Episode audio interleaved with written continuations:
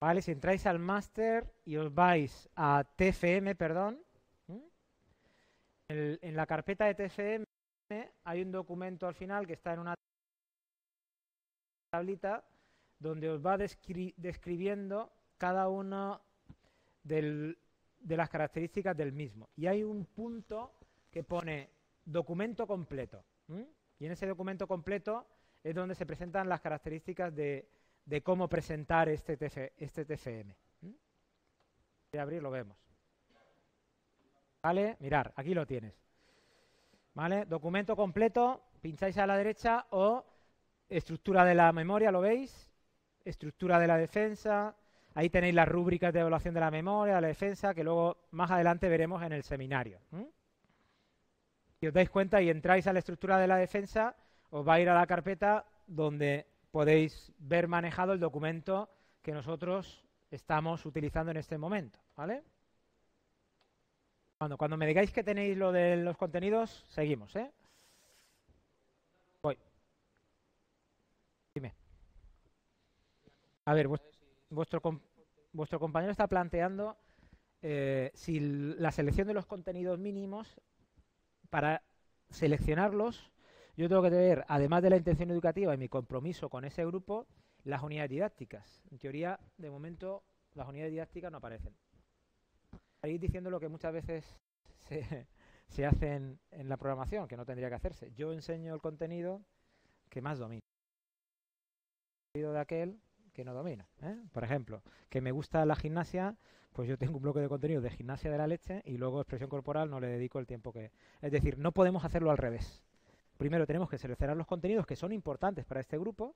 Atento, no en los que yo domine, sino en los que esos grupos, ese grupo de ese nivel o de ese, en teoría si son un cuarto que ya habéis conocido en tres años, qué trayectoria tiene, pues en cuarto, qué contenidos, contenidos mínimos tendrían que superar. Y luego ya vendrán las unidades didácticas, ¿eh? no al revés. ¿eh? No, no podemos seleccionar los contenidos en función de mi interés por las unidades didácticas. Seleccionas aquellos que tú consideras que son los mínimos. Selecciono yo dentro de un bloque de contenidos los subobjetivos, los subcontenidos mínimos. Bueno, pues abstraeros y poneros empáticamente en posición del estudiante. Cursero. Vale, estudiante tercero. Lleva dos años. El bloque de contenidos, yo qué sé, actividad en el medio natural. ¿eh? Vais viendo, podéis, si tenéis dudas, os vais a los bloques de contenido del curso 1, del curso 2, veis los que ya han tenido que adquirir y veis al 3, en teoría, cuáles serían los mínimos que tienen que llevar asumidos en e-, eso puede ser una estrategia para seleccionar. Normalmente los contenidos mínimos pues vienen marcados un poco por la experiencia que tiene el docente, las características con las que viene el grupo, mm, la historia del centro, ¿eh? porque a lo mejor puede tener una trayectoria sociocultural importante, en, yo qué sé, en, una escuela deportiva de pues, de gimnasia y entonces a lo mejor pues ahí eh, hay un criterio que hace que los contenidos sobre expresión corporal tengan que ser muchos más. ¿eh? De la justificación, eh, dentro de la justificación. A ver, una cosa, los contenidos mínimos están mezclados de los de cuatro bloques, ¿verdad? Vamos a ver, para que no nos liemos. ¿eh? Estrategia para todos, para seleccionar los bloques de contenidos. Cogéis, primer apartado, los cuatro bloques de contenidos con todos los subcontenidos. Y segundo bloque, que se llama 4.2 contenidos mínimos, la misma estructura. Copiáis y pegáis y borráis los que no son mínimos. Entonces ya tenéis el apartado de mínimos. Pero hay que mantener la separación de los cuatro bloques de contenidos. ¿eh? No se meten todos en un totum revolutum de un único bloque, sino se separan. Se siguen manteniendo la separación de los cuatro bloques, pero elimino aquellos que no son mínimos.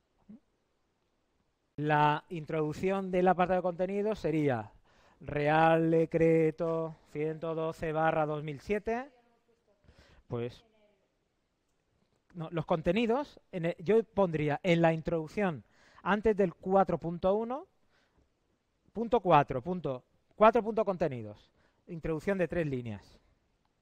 Los contenidos que, vamos a que voy a utilizar en esta programación son los que se sustentan en el Real Decreto 112-2007 de la Comunidad Valenciana. Punto. Y entonces, eso es. Y así ya no tenéis que hacer luego ningún introducción más. Dime. Vamos a pelear por eso, ¿verdad? Pasa que mm, eso estaría diseñado por, por defecto. De todas eso es una guía, ¿eh? que os permite a vosotros no tener que diseñarla. ¿eh? Pero luego el ajuste está en el, en el contenido, que es lo importante. Bueno, quedó aclarado que habían dos preguntas en el primer examen, ¿eh? Que eran de otro tema. Se ve que se me colaron de... ¿Sabéis qué pasa? Que esas dos preguntas sí que las doy yo en clase, pero se ve que eh, no las metí dentro del bloque del marco teórico. Entonces se han sacado y se ha recalculado la nota. ¿eh? Recuerdo que el examen de esta semana es de estilos de enseñanza. ¿eh?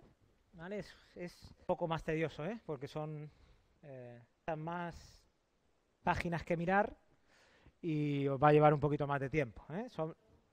No, preguntas van a ser las mismas, no más de 20. No más de 20. ¿vale? Intentaremos que no sea más de 20. Bueno, vamos a dar un pequeño, eh, mientras termináis, vamos a, eh, vamos a ver un apartado que me gustaría que incluyerais en este bloque que tiene que ver con los contenidos. Si hemos generado un, apartado que se llama 4.1, contenidos totales del curso, 4.2, los contenidos mínimos, me gustaría que en este apartado incluyerais uno, eh, que fuera el 4.3, que, que fuera uno que tuviera que ver con la relación que presentan los objetivos con las competencias y con los contenidos. Es decir, me gustaría que elaboráramos ahora, bueno, o que elaborarais una tabla resumen en este punto 4.3 donde encontráramos la coherencia entre cada una de las competencias con qué objetivo tiene que ver con qué contenido tiene que ver y con, en este caso, voy a dejaros ahí, voy a decir que dejéis un apartado, una tablita con una columna a la derecha libre, donde más adelante pondremos con qué criterios de evaluación tendrá que ver. Entonces, os pongo el ejemplo de una de las programaciones que tenéis aquí, por ejemplo, que tiene que ver con una forma de organizarlo. Entonces, lo que os pido es algo así como tenéis en pantalla. A la primera columna de la, de la izquierda seleccionáis y marcáis las competencias que habéis optado por ellas. Por ejemplo, este grupo optó 1, 2, 3, 4, 5, 6, 7 por las ocho competencias. Entonces, lo que hace es en la primera columna donde pone objetivos es presentar la relación de los objetivos específicos de área que habéis numerado con cada una de las competencias. Es decir, el trabajo sería, vamos a ver la competencia lingüística de los contenidos que yo he marcado en educación física como para mi programación, donde se abordan estos perdón, en los objetivos, donde en estos objetivos se aborda esta competencia principalmente. Puede tener que ver con un objetivo o puede tener que ver con varios. Como veis, no se pide que escribáis, sino que numeréis. Por eso mi insistencia de que de alguna forma numerarais cada apartado para ahora poder utilizar esa relación. Entonces, lo que se pide es cómo la competencia comunicación lingüística se cumple con los objetivos de área que habéis seleccionado y con los contenidos que habéis seleccionado. Entonces, entonces, buscar la forma, lo que no me gustaría es que los contenidos empezaran por uno. Porque si empezáis a poner contenidos uno, luego vendría uno, buscar la forma de enumerarla de particularmente por vosotros. No sé. El bloque de contenidos de expresión y corporal. Pues E, C, 1, EC2, EC3, EC4, EC5. Que eso sería, por ejemplo, la comunicación lingüística tendría que ver con el subcontenido EC4. ¿Sí? Y luego lo que habría que dejar es una columna que quedar abierta para que cuando abordemos en su momento los criterios de evaluación, ver qué relación presenta a su vez con estas competencias. Este cuadro es un cuadro sinóptico que resumen, resumen de una forma fácil y directa la coherencia de vuestra programación. Todos los objetivos, todos los contenidos y todas las competencias tienen que quedar reflejadas ahí. Si alguna no quedara ahí, uy. ¿Mm? Si nos quisieran pillar y encontraran que algo no está ahí, eso algo tendríamos que decir con qué tendría que ver, sino porque lo ponemos en el apartado correspondiente, en este caso objetivos y contenidos. Todos los objetivos y contenidos tienen que quedar reflejados de alguna forma en esta tabla. ¿Vale? ¿Sí? Bueno, esta es una forma tradicional de hacer la tabla. Si se os ocurre una forma más original de organizarla y presentarla y que sea más llamativa, que sea más entretenida, pues este, este es el añadido que vosotros eh, podéis, podéis darle. ¿vale? ¿En casa alguna duda? Todos los contenidos, Celia, todos los contenidos, mejor dicho, todos los subcontenidos tienen que aparecer. Todos. Mirar, si uno quiere eh, rizar el rizo, si uno quiere rizar el rizo, puede poner contenidos y contenidos mínimos. Es decir, ya tienes que generar otra columna más. Yo ya no os pido tanto, ¿eh? sino que con, que pongáis contenidos, mirar, podría ser, podría ser una tabla donde tengo, imaginaros, aquí tengo las competencias, imaginaos que ya he puesto los objetivos y pongo contenidos. Y entonces en contenidos subclasifico en dos digo todos y los mínimos si queréis. Y entonces lo que estoy presentando es por cada competencia, competencia 1, los que tienen que ver con todos, lo que tienen que ver con los mínimos. Lógicamente, todos los mínimos no estarían aquí. ¿eh? Esto si queréis mm, añadir de una forma específica, eh, pues dentro del apartado que hemos generado de contenidos, los totales y los mínimos. ¿eh? Si quisierais. Esto ya tomar vosotros la decisión mm, de si lo consideráis apropiado o no. A ver, entonces, por ejemplo, el que habla de tics, ahí está el problema. ¿eh? Vamos a ver. dice, mirad lo que dice Celia. Dice, tienen que aparecer todos los contenidos reflejados, en teoría, dentro de las tablas tienen que estar todos los contenidos que nosotros hemos seleccionado.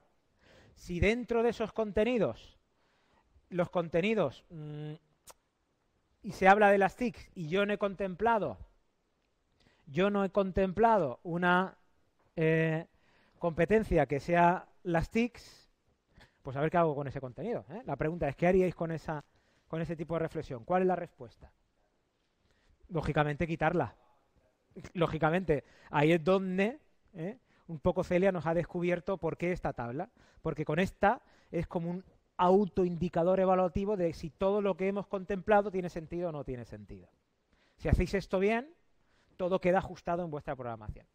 Y si yo lo que haría es ir marcando de otro color cada vez que voy colocando un objetivo y un subcontenido, para que ninguno se me quede sin perder. Es decir, imaginaros que empezáis competencia lingüística. Tiene que ver con el contenido tal, contenido. Cada vez que marquéis, coloquéis la letra del contenido, de alguna forma ese contenido ya queda marcado otro color para que sepáis que ya está contemplado de alguna forma. Si al final de todo le habéis cambiado todo el color y os queda uno o dos sin color, esos dos no aparecen en ningún sitio y entonces tendréis que pensar qué pasa ahí. Si las competencias que habéis diseñado no tienen en cuenta estos objetivos, si habría que rediseñar un poco para contemplarlos o elimináis estos objetivos. Vamos a ver. En teoría están todos. Tú puedes de esos todos seleccionar aquellos que tú consideres. No es necesario que estén todos. ¿Vale? No es necesario que estén todos. Pero, no pueden ser los contenidos mínimos. Tampoco. ¿De acuerdo? la diferencia de por qué yo os abro la posibilidad que eh, en el apartado de contenidos hagáis esta doble diferenciación es para, hacer, para perfilar un poco más vuestra programación respecto a las generales. ¿eh? Normalmente las generales a lo mejor no presentan contenidos mínimos y hablan de los contenidos, de todos los contenidos. Tiene que ser obligatoriamente la competencia mm, eh, de las TIC la que tú tengas que utilizar, pero tú puedes manejar lógicamente las TIC sin ningún problema, ni ningún inconveniente en el desarrollo de tus aulas. ¿eh? De alguna forma, darle una... Yo no, me gustaría que lo numerarais con, con números, sino con letras. Para que, bueno, como os aparecía ahí, pues yo os he sugerido eh, expresión corporal, que son las iniciales de, las, de los, los acrónimos de la palabra. Yo luego numeraría expresión corporal A o expresión corporal 1 para que, bueno, pues aquí de alguna forma mm, queden identificados con ese bloque de contenido. Y si no, dejaros de rollo, no me hagáis caso y colocáis, lo, lo numeráis. Le marcáis numerar y si no tenéis que escribirlo. ¿eh? No, ahí habrá, habrá que, si arriba ponéis expresión corporal y habéis utilizado las siglas EC, pues arriba entre paréntesis, después de expresión corporal EC y luego 3. Y, bueno, y luego 1, 2, 3, 4 si lo numeráis así. ¿eh? Podéis numerar por números, por por números, por letras, por mm, números latinos, eh, por números eh, romanos, por eh, tantos sistemas como tengamos a nuestro alcance gramáticamente para conseguirlo. ¿vale? Esto es que ya lo tenéis, ¿no? La tabla también. ¿Sí? Las tablitas, mi sugerencia es que siempre estén dos puntos por debajo. Dos puntos por, el, por debajo del tamaño del texto. Si el texto está en 12, yo lo colocaría en 10. Sí. Bueno, buena clasificación, eso es. Ha quedado claro también para los de casa la tablita, ¿no? ¿Sí? ¿No? Bueno, ¿queréis que sigamos? ¿Sí? Ah, Vamos a ver, eh, diez minutos más porque me gustaría empezar con las unidades didácticas, ¿vale? E intentar ya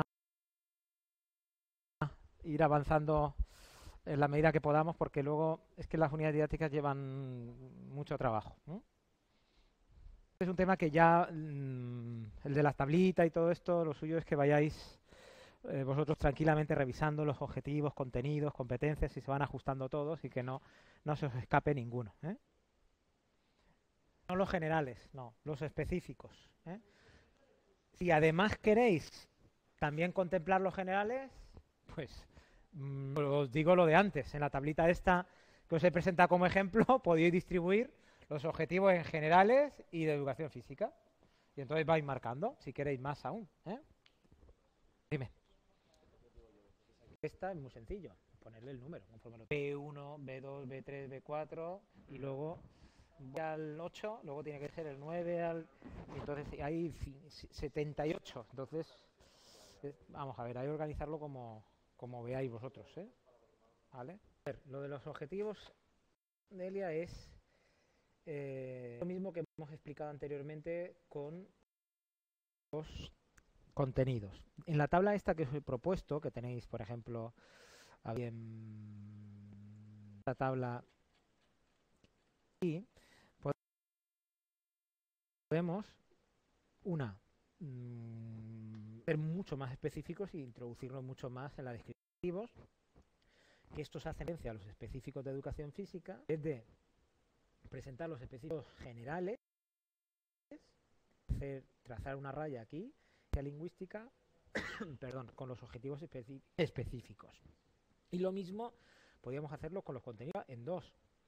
Los contenidos que tiene que ver con la totalidad que hemos incluido en el apartado 4.1 y con los contenidos mínimos que hemos incluido en el quiere puede eh, ser un poco más específico a la hora de presentar la información. O se corta. ¿Me habéis oído ahora? Os repito. Más o menos. Bueno, si necesitáis alguna explicación más me lo decís. Cinco minutos y seguimos. ¿Sí? Objetivo puede darse en varias competencias, sin ningún problema. Yo empezaría, esa es una buena estrategia para ir relacionando los objetivos con las competencias. Cojo objetivo y voy viendo si tiene que ver con la competencia 1, la 2, la 3, la 4, la 5, la 6. Objetivo 2, y así. Entonces, bueno, me voy asegurando de que todos, a lo mejor muchos pueden estar en, varias competencias. Y esta es una fe de organizarlo. ¿eh? Esto os entretenéis, pues no son cinco minutos, sino es un ratito intentando ajustar todo al modelo. Etcétera. ¿eh? Imagínate que estás en una piscina. El entorno es pues el agua, la gente que está dentro, el material. ¿Sí? Parece que sigamos. Y esto lo vais dejando así para trabajos manuales en casa, ¿vale? Yo no sé si os acordáis de vuestra etapa de primaria, pero yo recuerdo esa asignatura como una de las preferidas mías. había una asignatura que se llamaba manualidades o algo así, ¿eh? o pretecnología, ¿eh? creo que vosotros era artística. Y recuerdo que esos trabajos que mandaban, bueno, para mí eran maravillosos porque era donde yo disfrutaba, ¿eh? tocando y haciendo y construyendo. ¿Os acordáis de la construcción del volcán? ¿O no lo habéis hecho nunca vosotros? ¿O de la casa de maderas con pinzas de la de la colada de vuestra madre. ¿eh? Bueno, pues creo que esa es la forma de recordar muy bien las cosas. Mirar, vamos a ir al siguiente apartado, que es el número 5, ¿de acuerdo?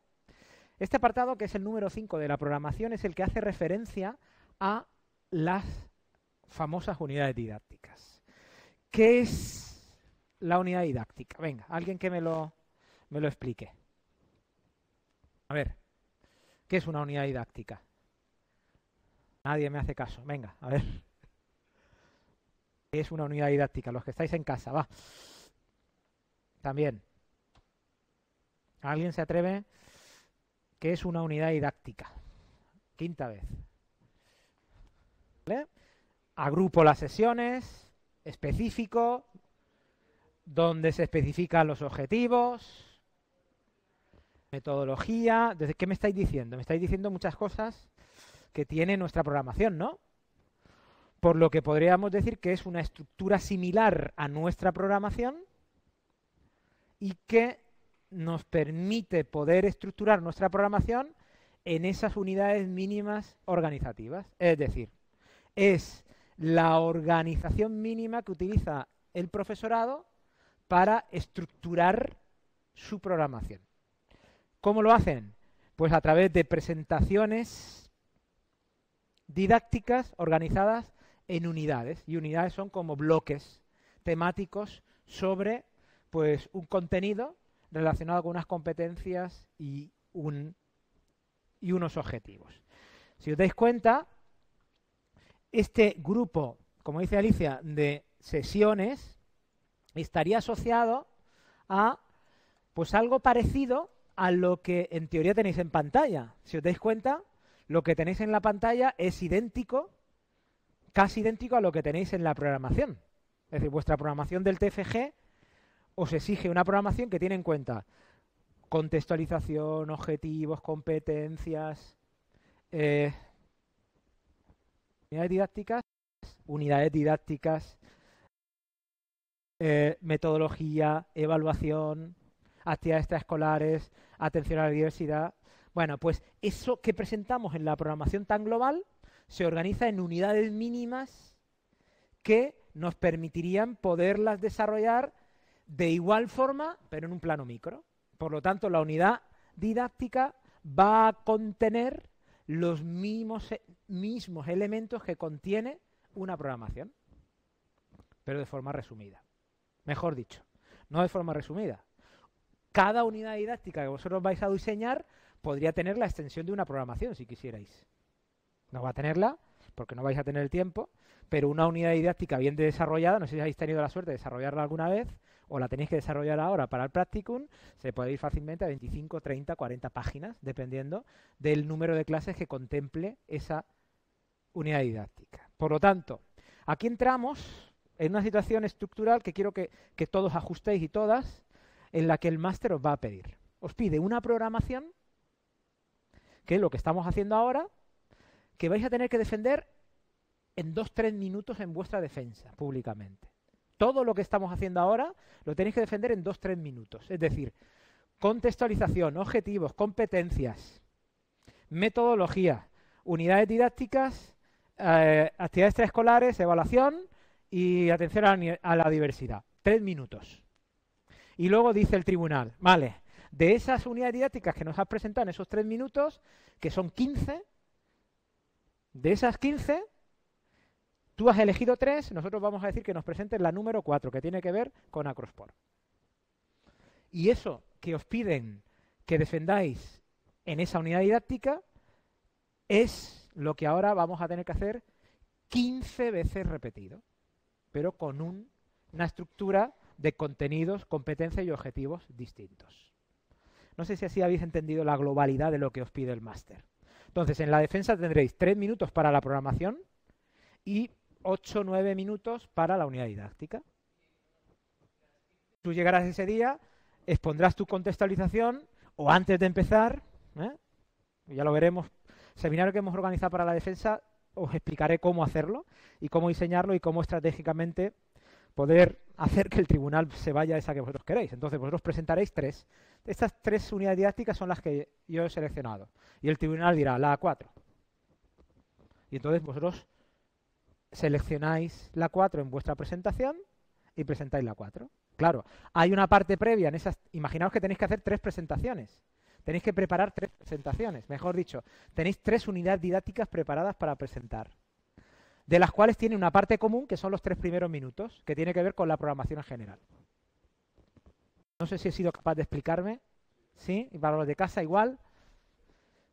¿Sí? A ver, nadie me dice que no. Sí. ¿Me habéis oído? Ok, bueno. Pues mirar, esta programación que resume absolutamente todo lo que tenéis aquí en forma de forma general, pues la tenemos que contemplar en 15 que nos exige este máster de formación de profesorado. Primer paso. Vale, pues ya tengo. Me dicen, tengo que organizar todas mis clases en 15 unidades didácticas, 15 bloques temáticos a lo largo del curso que empieza a finales de septiembre y termina a primeros de junio. Primer paso, ¿cuántas clases tiene? ¿Cómo? Entonces, como está diciendo Laura, si yo tengo mm, tantos días de clase a lo largo del año, pues habré, atendiendo al número total que va a estar entre 60 y 70 clases al año, entre 15 unidades didácticas, ¿cuántas me puede salir por unidad didáctica? Entonces podéis estar pensando, pero ¿cómo yo en cuatro clases y media puedo llegar a dominar una competencia? Bueno, esto ya os reflexionaré, perdón, os reflexioné al principio del, del primer seminario que yo os recomendaría estratégicamente una forma para esconder ¿eh? esas mini unidades didácticas en una macro unidad didáctica, ¿de acuerdo? Entonces, antes de eso, hay una parte inicial que tenemos que mm, estructurar, estructurar mentalmente. Tenéis, como ya todos tenéis elegidos, elegido el centro y el grupo, y sabéis el día que da clase, ¿no? Lunes y miércoles de doce y media a una y media. Pues cogéis el curso escolar de este año, que es 2014-2015, cuándo empezó el curso, cuándo termina y calculáis, quitando las fiestas de ese grupo, porque no todos los grupos van a tener las mismas clases. Días locales que coinciden con, con el tercero que habéis elegido, pero no con el cuarto de ese mismo centro. Por lo tanto, cada uno de los cursos va a tener un número de clases distinto, incluso estando dentro del mismo centro, por la coincidencia de las fiestas, mm, del día del centro, etcétera, etcétera. Entonces, primer cálculo que tenéis que hacer, número de clases totales que tenéis. Y esto es matemático, ¿eh? Cogéis calendario escolar, consultáis en el centro, oye, ¿qué días son los del centro? ¿Cuáles son los locales? Fiestas, boom, quito que no coincidan con los lunes y viernes que son los que tiene mi grupo clase. Porque incluso vuestros dos compañeros, si estuvieran en el mismo centro, los dos terceros, a no ser que coincidan ni el mismo día, van a tener las mismas clases, porque a lo mejor uno tiene clase por la, a primera hora y otro lo tiene a última los miércoles. Y hay un miércoles del curso en el que a mitad de la mañana se corta porque hay, yo qué sé, hay previsto una salida a una excursión en que ese grupo no tiene clase. Entonces, lo primero es, ¿cuántas clases tengo al año? ¿Sí? Vale. ¿Está claro este, este paso? ¿Sí? Esto es matemático y tiene que ver con mm, el centro y el curso que hayáis elegido. Si os pusiera como ejemplo, pues una de las programaciones que tenemos aquí en el grupo, lo primero que yo voy a pedir es lo siguiente. Por ejemplo, esta, que son de los estudiantes de este año del grado, yo no les he pedido 15 unidades didácticas, les he pedido 9 nada más. Entonces, les he dicho, atendiendo a 9 unidades didácticas, organizar vuestra programación. Bueno, vosotros no tenéis 9, sino que tenéis 15. ¿eh? No tenéis 9, sino que tenéis 15. Entonces, bueno, la primera propuesta que yo os lanzo es, sabiendo que las instituciones educativas de secundaria en España se organizan por evaluaciones y sabiendo que hay tres evaluaciones, organizar las unidades didácticas encajándolas en estas evaluaciones. ¿Vale? Entonces, voy a plantear el problema porque este problema lo voy a dejar lanzado para que esta semana lo trabajéis. Estas unidades didácticas responden, como veis, pues en la pantalla a un nombre que también les he pedido que le den a cada unidad didáctica. Igual que la programación tenía un nombre, pues en este caso cada unidad didáctica tiene un nombre. Por ejemplo, la 7 del segundo cuatrimestre que tiene que ver con este bloque de contenidos, juegos, deportes, cualidades motrices personales, le llama modalidades atléticas y tiene un total de 7 clases. Vale. Bueno, la pregunta es, vale, ¿y ahora cómo yo organizo temporalmente qué orden de importancia o qué peso le doy a un contenido antes o después? ¿Cómo organizo yo los bloques de contenidos y las unidades didácticas a lo largo de un curso? ¿Les ocurren algunas formas de...? Bueno, por ejemplo, como dice vuestro compañero, el clima puede ser una variable determinante. Por ejemplo, si yo tengo instalaciones próximas, abro yo la puerta del instituto y salgo a la montaña, no es lo mismo que abrir la puerta y salir en medio de una ciudad donde no tengo el medio natural cercano. Dos, no es lo mismo un instituto en Alcoy que en Santa Pola. No es lo mismo tener un, instituto en Ontenient ¿eh? o en Castellón, en la zona norte, donde eh, ahora están nevados, que tenerlo en Benidorm, como lo tienen varios compañeros de aquí. Entonces, este es uno de los criterios. Dos, ¿qué curso habéis elegido y qué trayectoria lleva previamente?